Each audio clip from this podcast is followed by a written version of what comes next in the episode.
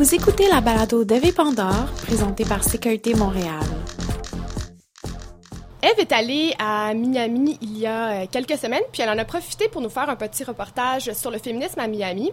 Donc, euh, je vous avertis, euh, d'abord, le reportage est en anglais, et puis vous remarquerez que le son du reportage n'est pas parfait. Ça, c'est tout simplement parce que l'entrevue a été enregistrée dans un parc à Miami. Alors, on l'écoute. Pendant mon voyage à Miami, je suis allée à une foire de zine, puis je suis tombée sur un petit zine féministe assez sympathique intitulé Women Going Strong, qui a été fait par un groupe de jeunes étudiantes de l'Université de Miami dans le cadre de leur cours de Gender Studies. Euh, le zine est vraiment coloré, il est très ressenti, très sincère. Il couvre beaucoup de sujets forts du féminisme actuel. Euh, on parle d'images corporelles positives surtout, mais aussi de pornographie, slut shaming.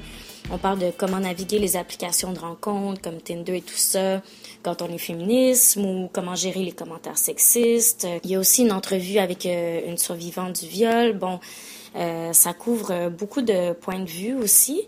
Puis donc, je trouvais que c'était un bon point de départ pour observer un peu comment le féminisme s'articule dans euh, le contexte d'une ville comme Miami, qui, bon, euh, est comme beaucoup plus réputée comme étant euh, une ville de fête ou quand on pense Miami, on pense un peu plus plage, bikini, luxe que hotspot de féminisme. Donc, j'ai discuté avec Desiree Sellers et leur professeur Lara Carhill-Booth, qui a fait son PhD à l'Université de Miami aussi en sciences humaines. Donc, pour commencer, j'ai demandé à Desiree, dont c'était l'idée originale, en fait, de faire le zine, un peu euh, comment l'idée était venue, puis euh, quels étaient leurs objectifs avec ce projet-là. Um, the course was originally supposed to be titled Sex and Sexuality, and it got changed over the course of the semester before we started. So um, I was just thinking everyone join this course to kind of talk about sex and be open and have a dialogue about it. So I thought we should bring that into what our new course was. Yeah, I was certainly open to whatever whatever the, the topic was for the zine that they wanted to choose. Um, my goal in the zine assignment was definitely to have the students produce some sort of feminist visual culture. The class um, evolved from sex and sexuality to a class about gender, sexuality, and visual culture. Um, one of the things that interested me in, in, putting the course together is just thinking about, well, a history of visual culture in terms of how women are represented and how those images impact society's perception of women and women's perception of themselves. Um, but also, I, I think the, the, the internet, social media, it's giving us new opportunities. It's sort of this like hyper visualization um, you might say. And so I wanted us to have this opportunity to think through the moment that we're living in, how we are appropriating visual culture, how we're making it, even without being particularly conscious of, of what we're doing. And um, so the students, I wanted them to participate also in these sort of like historical um, modes of, of making visual culture. So I think it turned out really great because it combined sort of this historical, you know, this production of visual culture with and feminism with the, the interests of this specific population, which is, you know, early 20s, you know, young, thinking about feminism in new, new ways, I, I would suggest. On a ensuite discuté de quel avait été le processus créatif du zine pour les étudiantes. Puis Desiree m'a expliqué qu'au début, elles ont passé un cours entier à juste brainstormer, à écrire toutes les idées qu'elles avaient au sujet du féminisme et de la sexualité, euh, toutes les questions qu'elles avaient sur un tableau blanc. Ensuite, elles ont pris une photo de ça, puis elles l'ont amené chez elles et elles ont entamé un processus de réflexion à partir de ça. Et euh, dans le zine, les sujets sont vraiment abordés de façon très, très personnelle. Donc, euh, souvent, par exemple, les textes vont évoquer les contradictions qu'on peut ressentir, euh, comme par exemple entre nos valeurs, mais comment on les applique un peu au quotidien. Des fois, il va y avoir des questionnements sans réponse. D'autres fois, par exemple, on a des textes qui sont beaucoup plus affirmatifs. C'est très varié. Donc, Desiree nous a un peu parlé de leur processus d'écriture. Well, for the zine, um, we had to put together five written pieces, and then we were going to choose from those what went in for each person. So, when I was creating mine, I know I kind of started with what we did in class to try and write something, and then I just blanked and it was like I don't know what I'm gonna write. So of course I was gonna go from my own experience and I just started writing about myself. And um, I guess as I write about myself, I just you kind of you start off not knowing what you're going to say and then you come to a conclusion and you're like this is what this is what this means. This is what this means for me. And i remember i was writing the hair piece in particular just talking about how i used to not shave and now i shave because my boyfriend asked me to and like being really conflicted about that and then coming towards the end of the piece and realizing that's okay. You know you're okay with yourself. It doesn't matter. Like that doesn't have to be your core statement like you're still a feminist. And that was just how I got through that piece. And I feel like every single piece is like that, where you don't know what's going to happen until you get to the end and you're writing it. Mm-hmm. It kind of helps you think through it. Yeah. Ensuite, on a discuté du fait que justement ce processus donnait non seulement lieu à une grande diversité des sujets, mais aussi à une diversité au niveau des positions sur ces mêmes sujets euh, féministes. I think everyone kind of expressed their feminism differently. I don't think anyone had exactly the same type of feminism because Raffi, I mean, even going back to hair, she had very specifically stated hair is okay and I'm going to keep it there. And mine was not that, you know, same idea, yet the still could they could go together. It well, and I think that they, they offered like a nice point and counterpoint. Um, mm. You know, by that's why we juxtaposed them next to one another so that you could you could see this, this sort of simultaneity, this coexistence mm-hmm. within you know whatever this this feminism is now. Um, if I could add something, I mean, I definitely encourage the students to to go with whatever it is that they have, you know, whatever definitions of, of feminism that they come up with. Um, you know, I I'm not sure. I'm not betting the farm, but I suspect that we might be entering a new, you know, what we might call a wave of feminism, and I think that it's it's perspectives like these that will help us, maybe in retrospect, define what that what that will look like. Um, but there is um, there is a little more. I mean, I think that there there are individuals defining what it means to be empowered for themselves, mm-hmm. what it means to be a feminist. Um, I think, I mean, working with the, the students has been really interesting, is, is interesting for me. It continues to be really uh, important to me because I'm now, you know, a different generation than, than they are, and I feel that um, you know, I'm experiencing like a very distinct feminism from what they're experiencing, and so it, it's very exciting to, to be with them, but then also I'm seeing, you know, like, I'm a mother, I'm a wife, I'm a professional woman, and so I'm running up against a unique set of challenges that aren't necessarily represented in our zine because I definitely wanted it to represent their perspectives. But you know, when we talk about um, the multiple feminisms and sort of the, the, the contours of it, I think that the generations have are, are having different experiences as well. Um, and you know I, I hope for their sake that they're not going to graduate into sort of this you know what what people my age you know late 30s early 40s are sort of still grappling trying to navigate you know how to manage your professional life demand equal pay um, you know, um, rethink uh, you know sort of conventional gender roles within within partnerships things like that.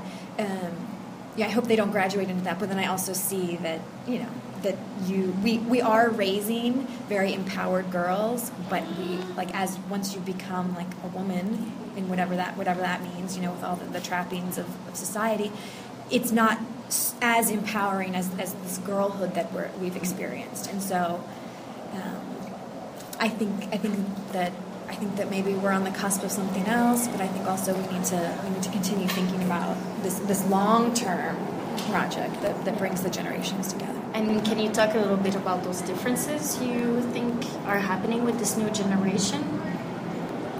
Um, if I was going to define feminism for my generation, I feel like it would be giving the women the choice to do whatever they want. So not specifically a set of rules or ideas that a woman should do, but like giving everyone the choice to say, this is what I think is best and this is what I want to do for my feminism. Donc, pour continuer, je leur ai demandé quelle était leur perception de comment s'articulent les normes de genre à Miami et euh, quel est un peu l'état de la scène euh, féministe là-bas. I feel like the scene in Miami is very contradictory. It's a very open scene as far as sexuality sexuality is concerned. So there's a very broad hookup culture. Not many people are very uptight or conservative about sexuality. Um, I feel like people are very accepting of queer identities and things like that. But going along with that, there's not much questioning of the norms that we still have. So gender norms, things like that, like they're not being questioned. So even though we have this open sexuality, I don't feel like there's enough conversation or enough things changing because of it. And I need I think we need to take that extra step to make it something better. So I think it's a step in the right direction, but it's not really changing anything yet. Mm-hmm. Okay. Yeah. yeah. I would agree. I mean, just uh, building upon what, what Des said, I think that, you know, it's a it's very open in terms of non-normative sexuality. You know, gay and lesbian scene is is is very positive, right? Um, it's a great place for to be. But I think that women do have a, a more challenging just more face more challenges. I think that um, you mentioned the bikinis, and um, I think women um, are objectified in this in this community, and I think that in some ways women are objectifying themselves as well, right? And so I, am not sure how we resolve that exactly because in some to some extent uh, maybe uh, women have internalized a lot of those those standards. Um, yes, yeah, so I think that there are a lot of sort of I, I find a lot of uh, sort of conventional expectations placed on women in the society. I feel I mean certainly as a as a woman moving through the society. I feel that often I'm expected to have my husband handle things, um, which I, you know, I just for example, I went to get my car looked at. The guy mm. tells me, "You need to get your husband. You know, your husband should come down here and this, that, the other." And to me, you know, that's that's a problem, right? Yeah. You know, it's a small, maybe a small thing, but yeah. you know, but it adds it, up and it's frustrating because yeah. it it speaks of a bigger problem. Yes, and I think that, that that that remains the culture. So I think that while we're we're very progressive in terms of like uh, inclusive identities, women haven't necessarily um, come out of their their um, their sort of arm candy status. they have graduated from that. Miami is very much a party city, and people come here to party, and you can very much tell that. Yeah. Mm-hmm. So you're just beginning movement Possibly. I hope so. That would be nice. Donc finalement, on a conclu cette conversation-là en parlant de pourquoi elles pensent que le féminisme est toujours aussi essentiel tant dans leur vie privée que dans le débat public. I feel like the zine was very important for me at least because it was important to get my ideas down on paper and to be able to give something to people and say this is what I think because it's not something that I've ever done before. I think in my life. Um, related to feminist issues, and I feel like feminism kind of gets pushed to the side and talked about as not important. And even I gave this zine to my boyfriend, and I was talking to my boyfriend, and kind of open conversations that we had never talked about. And he was telling me like feminism is not important, and started listing all these issues that were important and saying that's not feminism, that's human rights. I was like, but that is feminism. This is why we need to talk about it. So I feel like, I don't know, I feel like it was very important to me to actually open this dialogue and have this conversation. And I feel like everyone should do that. And I'm not saying go out and make a zine, but I'm saying be more open about what you think because even if it's very personal and you're not a political person, just talking about it and giving someone your opinion is going to possibly change their mind, and that makes all the difference. Mm-hmm. I also think, I mean, building upon what you said, I think feminism is maybe in a precarious place right now. Um, I know just, you know, the, should, you know, feminism, is, is feminism so important? Um, some people think, you know, no, it's, it's human rights. No, it's gender, it's gender. It's not simply feminism. So, but, you know, the question remains, like, are we, are we, have we arrived at a place where you can take the woman, this, this woman, this focus on the woman, out of the, the discussion, and I don't think we are.